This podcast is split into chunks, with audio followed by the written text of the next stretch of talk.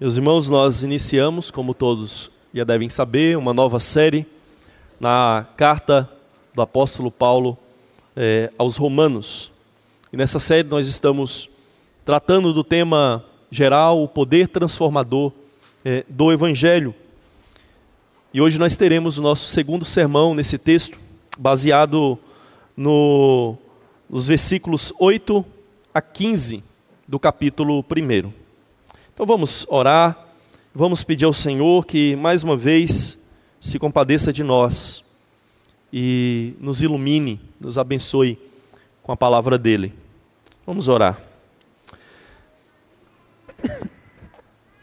Santíssimo Deus e amado Pai, nós nos colocamos mais uma vez como povo do Senhor, reconhecendo a nossa carência, a nossa necessidade, reconhecendo, ó Deus, que necessitamos de Ti, que necessitamos da Tua luz, da iluminação do Senhor, para realmente sabermos como viver nesse mundo para a Tua glória, Senhor. Por isso, por meio do Teu Filho Jesus Cristo, nós nos aproximamos de Ti, porque reconhecemos que Ele é a palavra viva, é Ele quem revela o Senhor. E reconhecemos que por meio dele, nós temos também a Escritura como palavra do Senhor. Por isso, Pai, nos abençoe, nos dê entendimento e, acima de tudo, Pai, que o Espírito do Teu Filho, que o poder do Teu Filho, a cada dia, nos capacite a entender e a viver de acordo com a Tua palavra. Nós lhe pedimos, em nome dele. Amém. Romanos capítulo primeiro versículo 8 a 15. Farei a leitura, os irmãos acompanharão com atenção e reverência. Diz assim a palavra do Senhor, Romanos 1, de 8 a 15. Antes de tudo, sou grato a meu Deus, mediante Jesus Cristo, por todos vocês, porque em todo o mundo, está sendo anunciada a fé que vocês têm. Deus a quem sirvo de todo o coração, pregando o evangelho de seu filho, é minha testemunha de como sempre me lembro de vocês em minhas orações.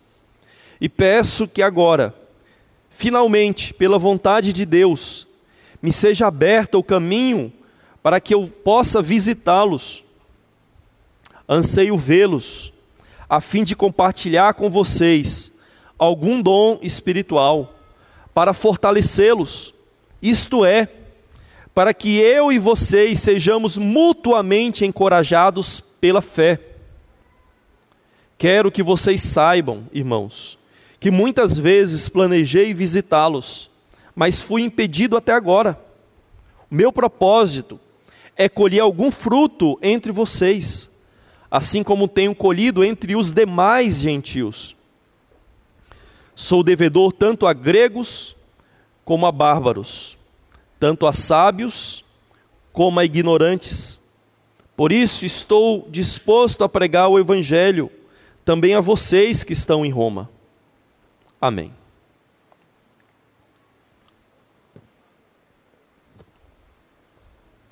Meus irmãos, o mundo em que nós vivemos tem sido muito difícil. E nós temos observado que o próprio cristianismo, as próprias igrejas, têm perdido o, os seus distintivos, as suas características bíblicas, a centralidade em Cristo, da fé em Cristo, a centralidade da Escritura na vida da igreja. Por isso, quando nós ouvimos falar de uma igreja, de uma comunidade, que tem resistido apesar dessas pressões mundanas à sua volta, nós devemos nos alegrar, nós devemos louvar a Deus por levantar crentes e ainda levantar igrejas é, como essa. E não só isso, nós também devemos olhar para esses irmãos em outros lugares, olhar para essas outras comunidades e também sermos estimulados na fé também sermos fortalecidos, nos sentirmos animados em ver que outros estão conseguindo resistir, outros estão crescendo na fé, nós também devemos nos animar e saber que nós também podemos, por meio de Cristo, crescer na nossa fé. Então, quando eu fico sabendo de uma igreja que tem demonstrado uma fé sólida no Evangelho e que procura pregar a Escritura de forma integral e fiel, eu me alegro profundamente, me sinto animado em prosseguir servindo a Cristo. Lá por volta de do final de 2012, início de 2013, fiquei sabendo de uma igreja em que um grupo de irmãos se reuniram para formar uma comunidade, para que nessa comunidade Cristo fosse central, para que nessa comunidade a Bíblia fosse pregada de maneira integral, para que nessa comunidade a Bíblia fosse é, o fundamento do culto, para que Deus fosse exaltado ao ouvir sobre essa comunidade sendo formada, eu me alegrei profundamente. Depois eu fiquei sabendo que um colega, um amigo, iria também pastorear essa comunidade. E eu me alegrei também ainda mais. E meu irmão, meus irmãos, é precisamente isso que Paulo experimentou ao saber da fé dos romanos. Veja que Paulo inicia ah, o parágrafo, eh, esse parágrafo, expressando gratidão a Deus pelos irmãos e Roma. E o motivo dele expressar essa gratidão é bem, é bem específico aqui da parte de Paulo no verso 8. Porque em todo o mundo está sendo anunciado, está sendo anunciada a fé que vocês têm, a fé que vocês têm. Veja que Paulo aqui, irmãos, ele não está destacando especificamente que os crentes de Roma estavam anunciando a fé em todo mundo. Não é esse o, o enfoque de Paulo aqui. O enfoque e a ênfase de Paulo é que em todo mundo a intensidade e a qualidade da fé deles tem sido relatada. Em todo mundo se ouvia falar da fé que os romanos tinham. Em todo mundo se ouvia falar que até na capital do mundo pagão a fé em Cristo chegou e estava prosperando, estava avançando. E aqueles irmãos estavam sendo firmados nessa fé. Esse é o motivo específico da gratidão e do louvor de Paulo. E veja que no verso 9 e 10, Paulo diz que ele deseja ir pessoalmente a Roma também pregar o evangelho. Ele diz assim: "Seja-me aberto o caminho para que eu possa visitá-los". Então o desejo de Paulo que ele expressa aqui nesses versos 9 e 10 e também mais à frente, é que ele queria muito visitar os romanos. Ele desejava profundamente ir até aquela cidade pregar é, o evangelho. E por que, irmãos? Por que Paulo tinha esse desejo? Porque visitar uma cidade onde o próprio Paulo acabou de dizer que os crentes já tinham uma fé tão firme e destacada é, no mundo. Será que não seria melhor Paulo ir para a outras cidades onde o evangelho ainda não chegou, não foi pregado. Esse era o costume de Paulo. Paulo diz isso, que ele procurava anunciar onde Cristo ainda não foi é, anunciado. Essa era a prática comum dele. Mas por que ele agora diz que ele está querendo ir a uma cidade onde as igrejas têm uma fé tão destacada é, em, toda, em todo o mundo? Por que ele faz isso? Será que não seria melhor também Paulo ir para uma cidade onde as igrejas estavam fracas, onde a fé estava naufragando. Mas Paulo diz que ele desejava ir até Roma, para aqueles irmãos onde a fé era bem destacada. E nós vamos caminhar mais um pouco no texto e ver é, o motivo de Paulo desejar ir a Roma, mesmo que esses irmãos já fossem firmes na fé. Veja que no verso 11 e 12, Paulo diz assim: Anseio vê-los, a fim de compartilhar com vocês algum dom espiritual para fortalecê-los isto é, para que eu e vocês sejamos mutuamente encorajados pela fé. Então vejam, irmãos, que Paulo entende que, mesmo que eles já fossem crentes firmes na fé, ele ainda poderia servi-los com seus dons e fortalecê-los ainda mais na fé. Repetindo, mesmo que eles já fossem destacados na fé, já tivessem uma fé sólida, Paulo ainda entende que ele poderia ir, servi-los e fortalecê-los ainda mais é, na fé. Veja que a ênfase do apóstolo Paulo aqui nessa parte, nesses versos 11 e 12, é em compartilhar com eles. Esse é isso que Paulo diz, compartilhar algum dom. Porque há a dúvida aqui: ele está falando de algum dom espiritual? Um dom sobrenatural que eles precisavam receber? Quem sabe um dom de milagres? Quem sabe dons de revelação? Quem sabe dons de falar em, em línguas é, estranhas? Não.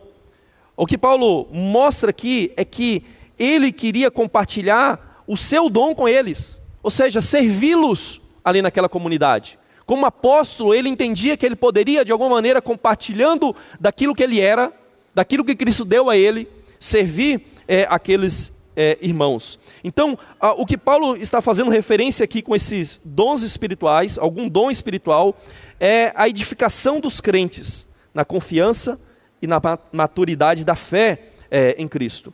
Além disso, irmãos, note que Paulo entende que ele mesmo será edificado e fortalecido pela fé dos irmãos. Ele não só diz, eu vou até aí para servi-lo com o dom que Deus me deu, para edificar vocês, para fortalecer vocês, mas eu mesmo espero que vocês, porque creem em Cristo, também venham a fortalecer a minha fé, para que mutuamente nós sejamos servidos, para que mutuamente nós sejamos edificados, para que mutuamente nós sejamos é, fortalecidos. Então, irmãos, o que Paulo faz é humildemente reconhecer as suas próprias necessidades espirituais.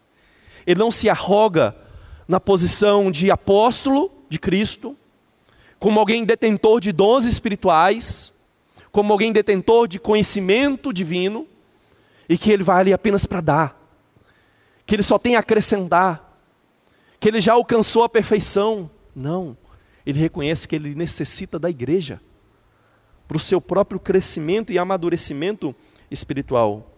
E ele reconhece então que os dons daqueles irmãos também são necessários para a sua própria vida e para a sua própria missão como é, apóstolos.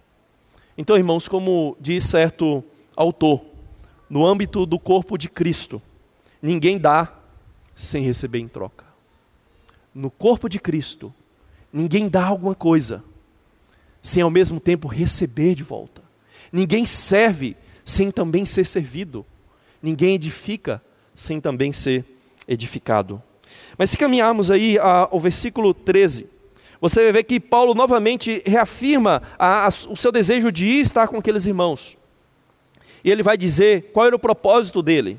Ele diz assim: meu propósito é colher algum fruto entre vocês assim como tenho colhido entre os demais gentios. Então, o apóstolo Paulo quer ir a Roma, porque ele entende que ele também pode colher frutos naquela cidade, como ele já tem colhido nas demais igrejas gentílicas, aonde ele passou pregando, semeando é, o evangelho. Então, irmãos, Paulo deseja ir a Roma. E esse desejo está basicamente fundamentado no seu chamado como apóstolo dos gentios. Cristo, desde a sua conversão, chamou desculpa, Paulo, desde a conversão, Cristo anunciou a ele que ele seria um instrumento, um vaso usado para levar o nome dele aos gentios. E Paulo então entende que, embora ele não tenha sido instrumento para plantar a igreja em Roma, Roma é a sua jurisdição espiritual. Roma também é o seu campo de trabalho. Roma também é campo para ele ir pregar e semear também o evangelho. Certamente aqui, irmãos, Paulo está pensando nos frutos tanto de conversão de pessoas que ainda não são cristãs naquela cidade, como também ele está pensando na edificação daqueles que já eram cristãos ali em Roma. E, irmãos, aqui a gente precisa é, entender, como diz o escritor Osborne, ele diz que a igreja primitiva não teria entendido a dicotomia que nós fazemos hoje entre alcançar os perdidos e fortalecer os crentes. Infelizmente, hoje na igreja nós fazemos essa separação entre alcançar quem não é cristão e edificar a igreja. E muitas vezes nós vemos pessoas dizerem: não, meu trabalho é só plantar a igreja. Aí ele planta a igreja, não fortalece a igreja, não doutrina a igreja, aí ele vai para outro campo porque ele diz: não, eu preciso plantar a igreja. E ele não entende que essas duas coisas não podem ser separadas. Pessoas precisam ouvir o evangelho, precisam ser convertidas e crentes precisam ser fortalecidos na fé no Evangelho. Então, Paulo queria alcançar essas duas coisas, esses dois frutos, ao ir até a cidade de Roma. E avance um pouco mais aí no verso 14, Paulo vai dizer assim: Eu sou devedor tanto a gregos como a bárbaros, tanto a sábios como a ignorantes. Paulo entende, irmãos, que existe uma obrigação para que ele leve o evangelho, especialmente é, aos gentios. Lá em 1 Coríntios 9, 6, Paulo diz que sobre ele pesa uma obrigação.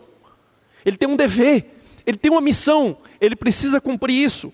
E ele diz: então eu sou devedor a gregos e a bárbaros, sábios e a ignorantes. Quando o texto aqui diz gregos e bárbaros, irmãos, aqui não é uma referência à etnia, à raça, à nacionalidade dessas pessoas. Aqui é uma referência à cultura e à educação que essas pessoas é, receberam. É, os gregos eram aqueles que tinham sido ensinados e educados na filosofia, na retórica, em toda aquela cultura grega que agora forma no Império Romano essa cultura, como nós chamamos, cultura greco-romana.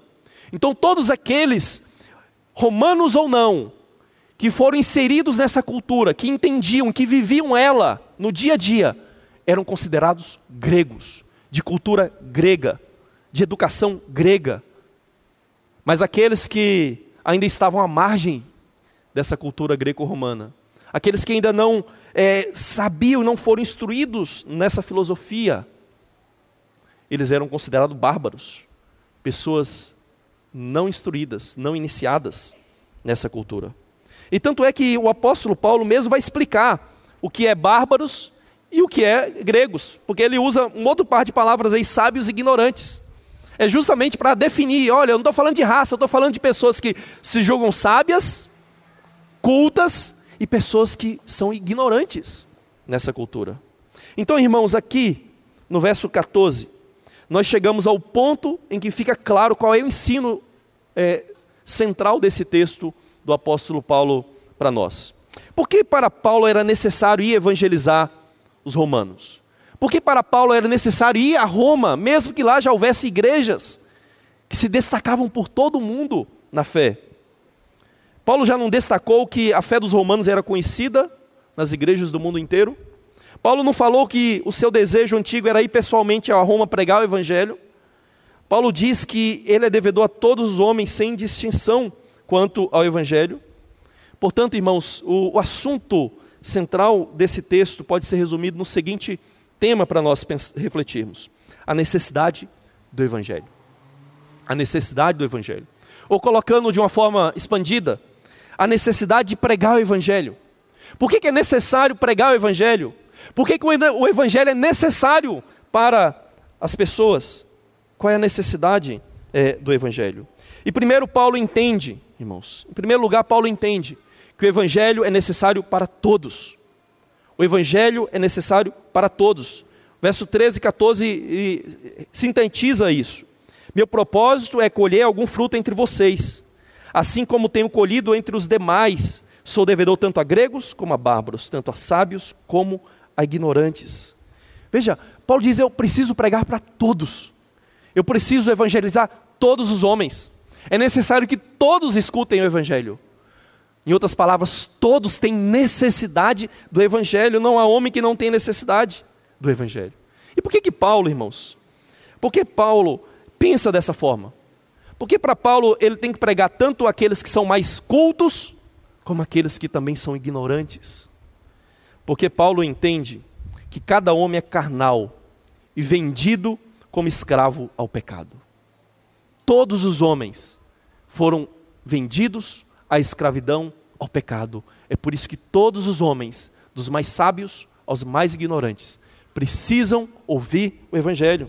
Porque ele entende que não há um justo, não há um sequer, como ele vai explicar na carta aos Romanos. Então todos os homens precisam do Evangelho.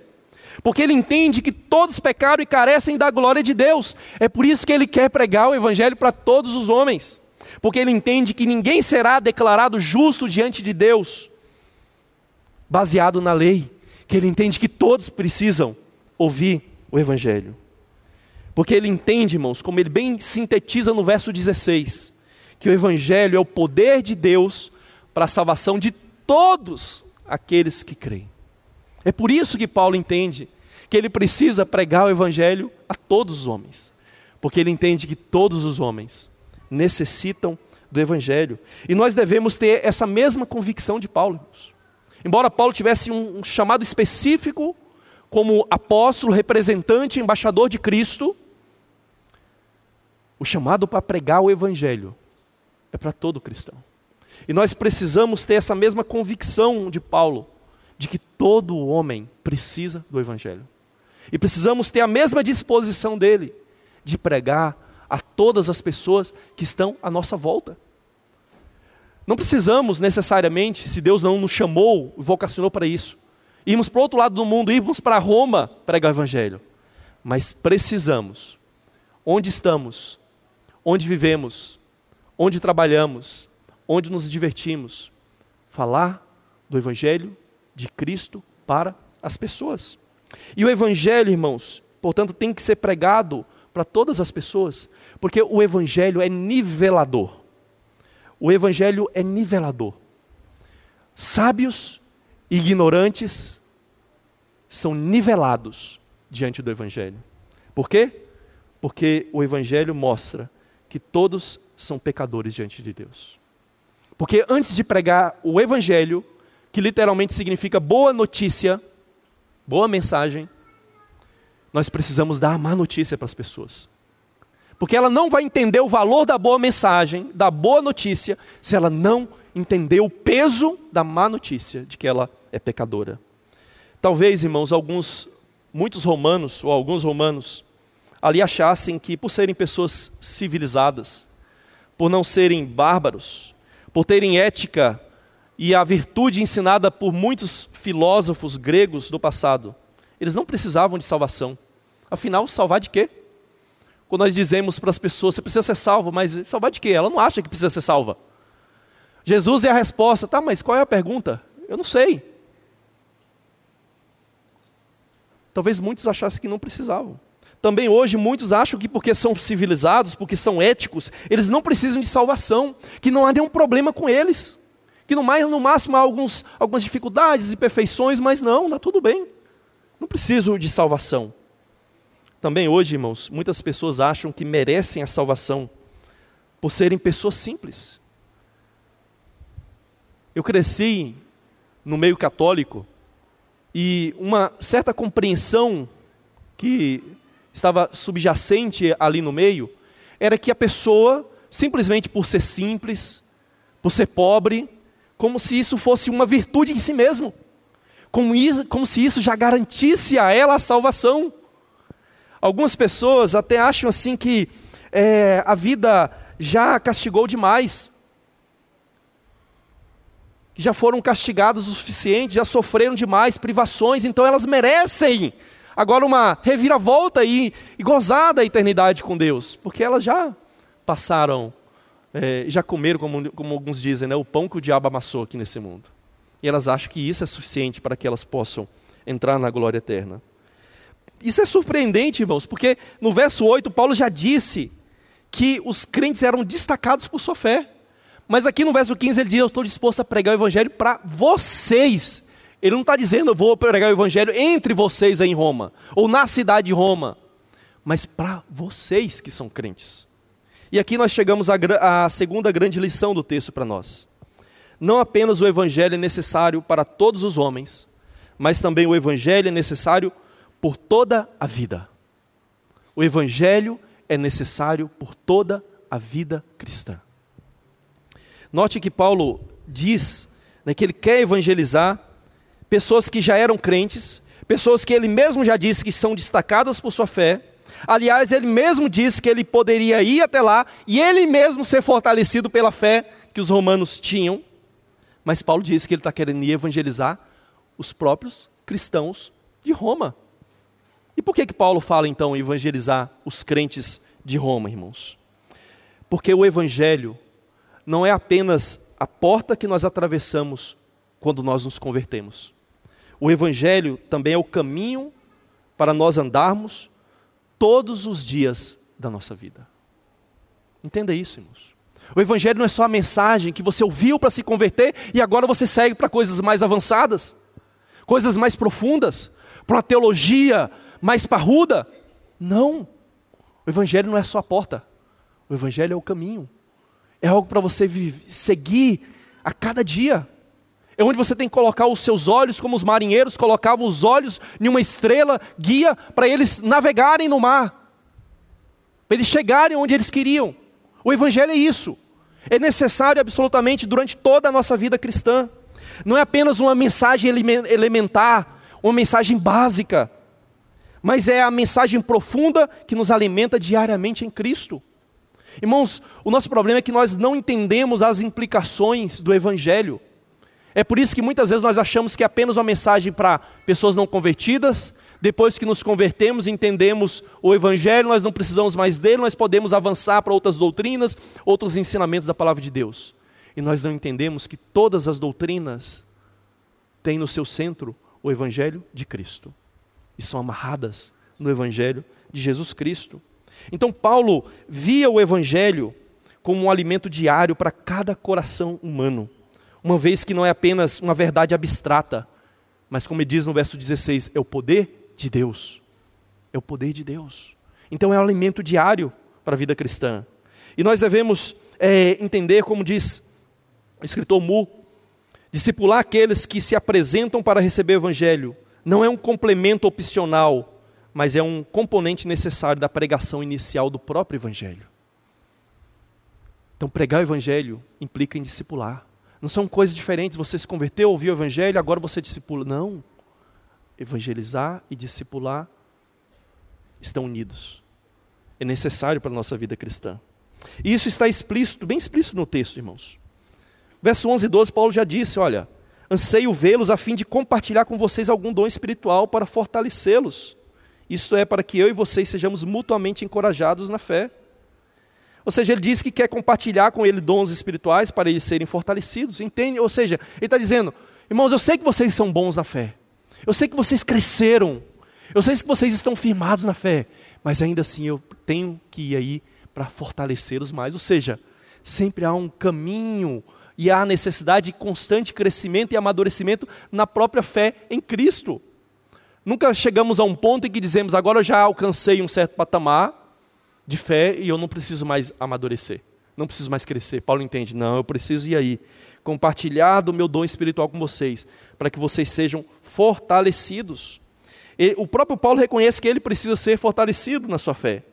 Então, irmãos, concluindo isso aqui, não há um momento na nossa vida cristã que nós não precisamos da graça do Evangelho de Cristo. Nós necessitamos diariamente desse Evangelho. Então, o cristão sempre deve ouvir ou podemos colocar da seguinte forma: o cristão sempre deve pregar o evangelho para si mesmo. Isso é um conceito importante, irmãos. Um conceito de que nós precisamos diariamente pregar o evangelho para nós mesmos. Nós temos essa necessidade. Não só de ouvir, mas mesmo quando nós não podemos ouvir alguém falar do evangelho para nós, nós precisamos sermos lembrados, nos lembrarmos e pregarmos o Evangelho para nós mesmos. Por que, que nós precisamos fazer isso? Porque o pecado presente em nós sempre tende a nos fazer esquecer e a nos fazer nos afastar do Evangelho. Essa é a nossa tendência natural, irmãos. Nós sempre nos deslocamos do Evangelho da fé, do Evangelho da graça de Cristo, para uma forma de legalismo e de moralismo vazios. E nós precisamos então sermos lembrados de que o Evangelho não é moralismo, não é legalismo, o Evangelho é Cristo. E nós precisamos voltar para Cristo. Nós somos sempre tendentes à autossuficiência, a acharmos que nós nos bastamos, então nós sempre precisamos ser lembrados do Evangelho e voltarmos para a suficiência que há apenas é, em Cristo para as nossas almas. Nós sempre somos tentados a autoindulgência, a nos justificarmos, a perdoarmos a nós, a nós mesmos, com base em alguma coisa que nós fizemos. E nós devemos sempre ser lembrados que quem perdoa os nossos pecados é Cristo, é a graça dele, sem nenhum merecimento da nossa parte. Irmãos, nós somos como cometas. Não sei se talvez você não, não tenha muita afinidade com astronomia, mas os cometas têm, depois você pode pesquisar na internet. Os cometas eles têm uma órbita bem elíptica, onde em, certa, uh, em certo período eles se aproximam muito do Sol e depois eles se afastam, afastam, se tornam um corpo gelado, cheio de poeira. E então a gravidade do Sol novamente atrai esse cometa. E ao se aproximar do Sol, aquele gelo começa a se derreter. E aquela, aquela poeira começa a se dissipar. E forma-se uma grande cauda naquele cometa. Assim é a nossa vida. Nós nos afastamos do Evangelho. E constantemente nós precisamos ser atraídos novamente do Evangelho para que Ele dissipe de nós a poeira do pecado, o gelo do nosso coração, para que realmente nós possamos viver conforme Deus quer no Evangelho. Em segundo lugar, irmãos, é necessário nós pregarmos o Evangelho para nós mesmos, porque o Evangelho tem implicações profundas para toda a vida pessoal. O Evangelho não é só sobre a conversão e a sua salvação, o Evangelho tem implicações para a nossa vida diária, a nossa vida prática, para toda a nossa vida. Então vamos pensar aqui em alguns exemplos do porquê o Evangelho é necessário para todos os homens durante toda a vida. Por que, que o Evangelho é necessário para todos os homens durante toda a vida? Vamos pegar alguns exemplos práticos aqui de aplicações para a nossa vida. Creio que tem um gráfico apresentado para os irmãos. E veja o seguinte nesse gráfico, irmãos. Imagine o tempo. Em determinado momento do tempo, você ouviu o Evangelho, o Espírito Santo abriu o seu coração, o Espírito Santo te convenceu da verdade do Evangelho em Cristo, você então foi convertido, você foi selado com o Espírito Santo da promessa, você agora é de Cristo. E agora você come, com, começa a crescer em Cristo. À medida que você ouve o Evangelho, você cresce é, no conhecimento de Deus, duas coisas aumentam na sua vida: uma percepção crescente da santidade de Deus. À medida que você caminha na vida cristã, à medida que o tempo vai passando, você consegue compreender cada vez mais o quão Deus é grande, o quão Deus é santo, o quão Deus é justo, o quão Deus é diferente e superior a você. Ao mesmo tempo, outra coisa aumenta: a sua percepção da sua própria pecaminosidade. Então você vai crescendo nessas duas coisas. O tempo vai passando e você vai crescendo no conhecimento da grandeza e da santidade de Deus e do seu próprio pecado. E o que que faz então com que é, esse Deus tão santo e você tão pecador possam viver em comunhão? É Cristo. É o Evangelho da graça de Cristo. A única coisa que dá a você, pecador, a mim, pecador, acesso a Deus é o Evangelho de Cristo, é a cruz de Cristo. Então, à medida que você cresce nesse conhecimento da santidade de Deus, no conhecimento do seu próprio pecado que aumenta, você também tem uma percepção ainda maior da cruz de Cristo. O quanto a cruz de Cristo é necessária, o quanto o evangelho de Cristo é necessário para a sua vida. E então, à medida que você cresce nisso, mais e mais a cruz vai fazendo sentido para você. Mais e mais o seu desespero fica claro que você necessita de Cristo, necessita da cruz é, dele. Mas o que acontece muitas vezes, irmãos, é que em vez desse, desse abismo entre a santidade de Deus e o nosso pecado, ser preenchido com a cruz de Cristo e com o Evangelho, muitas vezes nós preenchemos com outras coisas aqui, para diminuir esse abismo. Veja, você não anula a cruz de Cristo. O próximo gráfico vai colocar isso para você. Você não tirou a cruz de Cristo da sua vida. Você não, não ignorou completamente o Evangelho de Cristo. Mas você diminuiu a necessidade desse Evangelho. Você diminui a necessidade da cruz de Cristo. E como é que você preenche isso? Porque fica uma lacuna no lugar, não é? Você tem um conhecimento cada vez maior da santidade de Deus, cada vez maior do seu pecado. Como é que você preenche isso? A gente deveria preencher com a cruz, mas muitas vezes nós preenchemos com outras coisas que nós fazemos.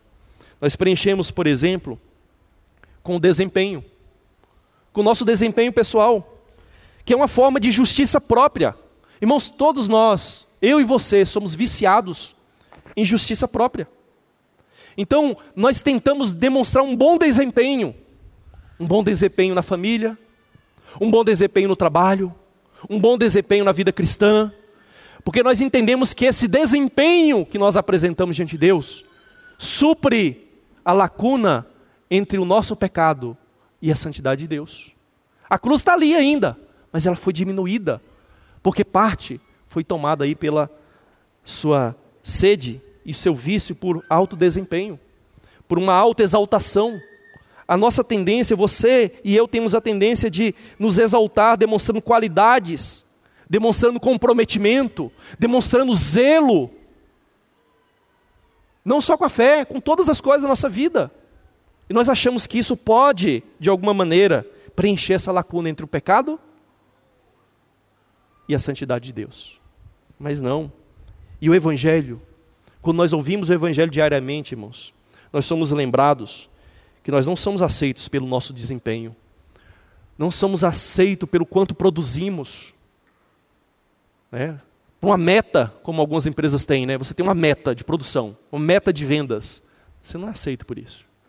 É aceito pela cruz.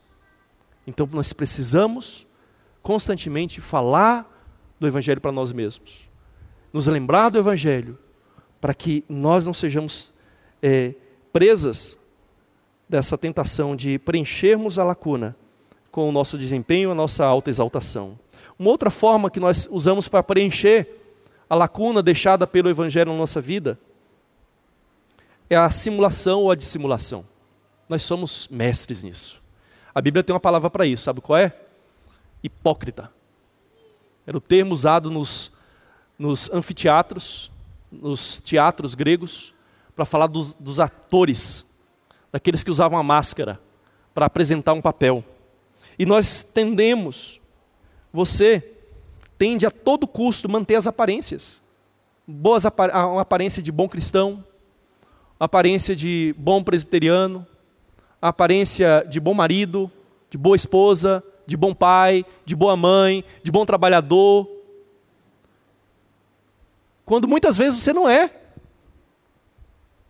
Na verdade, nós nunca somos perfeitos. Mas nós tentamos manter uma aparência. Então a simulação é quando você tenta parecer mais do que você é. Melhor do que você é, com mais virtudes do que você tem. Então você preenche a necessidade da cruz com a sua dissimulação, com a sua simulação. Mas a dissimulação é quando você tem pecados, você tem vícios, você tem defeitos, você tem falhas e você tenta esconder.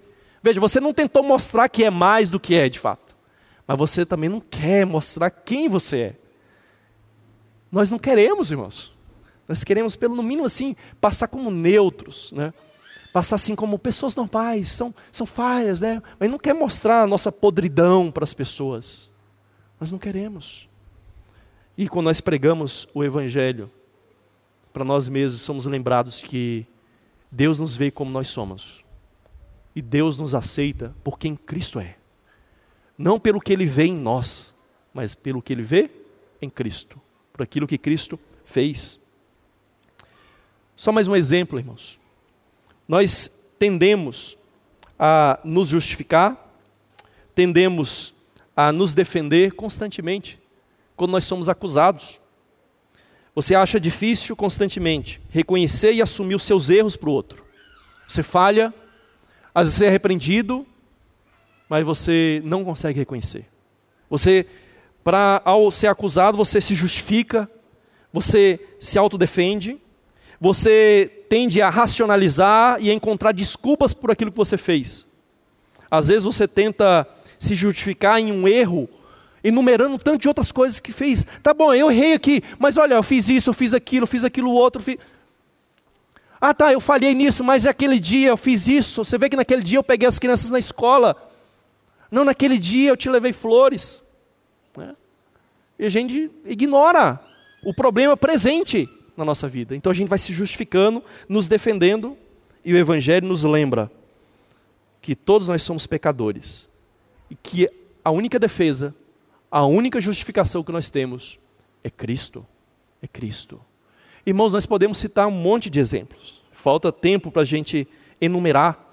Como muitas vezes nós usamos a culpar outros, acusar outros, para de alguma maneira nós também parecermos melhor do que nós somos. Às vezes nós exageramos e minimizamos para também preencher essa lacuna. Exageramos as nossas qualidades, exageramos o erro do outro, porque quando o outro parece mais pecador, eu pareço menos. Minimizo as qualidades do, do irmão, as qualidades da esposa, do marido, do filho, do pai, para eu me parecer melhor. Então, diversas formas, irmãos, nós usamos para diminuir a cruz e para preencher a necessidade que nós temos do Evangelho com outras coisas que não vêm de Deus. Então, tudo isso, irmão, serve para mostrar duas coisas. A nossa tendência para nos esquecer e nos afastar do Evangelho, da graça de Cristo. E a nossa necessidade de enxergar as implicações profundas do Evangelho para toda a nossa vida pessoal. É por isso que todos nós cristãos precisamos continuar ouvindo diariamente o Evangelho. Portanto, irmãos, concluindo, a partir desse texto, nós destacamos que o Evangelho é necessário para todos os homens e durante toda a vida cristã. Todos os homens precisam do Evangelho. Não é porque uns são mais inteligentes, uns têm mais cultura nesse mundo, outros são ignorantes, que uns precisam e outros não precisam do Evangelho. Todas as pessoas são pecadoras. O Evangelho nivela todos, o pecado nivela todos. Todos precisam do Evangelho. Mas depois que nós convertemos, nós continuamos precisando ouvir o Evangelho. É por isso que Paulo diz: Eu quero pregar o Evangelho para vocês que já são crentes, para vocês que já que o mundo inteiro escutam falar da fé que vocês têm. Mas saibam, vocês ainda não alcançaram a perfeição. Vocês precisam do Evangelho. Então, irmãos, não importa quem você acha que seja, o Evangelho é absolutamente necessário para você. E não importa o quão maduro você seja na fé, o Evangelho sempre será necessário para você. Então, como Paulo fez, tenha um desejo profundo que o Evangelho seja pregado a todo homem, porque todo homem precisa do Evangelho. E como Paulo também, entenda que você também precisa do Evangelho para si mesmo todos os dias. O Evangelho não é apenas a porta que atravessamos na conversão, mas é o caminho para andarmos todos os dias da nossa vida cristã. E a ceia, irmãos, a ceia do Senhor, é um lembrete dessa necessidade constante que nós temos. O batismo é um sacramento da iniciação cristã, quando nos convertemos a Cristo, quando fomos consagrados a Cristo. Mas a ceia nos lembra da nossa necessidade diária e constante do Evangelho de Cristo. Não há um momento na nossa vida cristã, não há um instante em que nós não necessitamos de Cristo. Não há um momento em que nós não necessitamos é, do Evangelho de Cristo, da graça dele. É como o ar que nós respiramos. E a ceia, que é um sacramento constante da nossa vida cristã, serve para nos lembrar da nossa dependência, da nossa necessidade, sempre presente, de Cristo. Convido os presbíteros, convido o pastor Jailson para vir à frente, ministrar nesse momento a ceia para nós.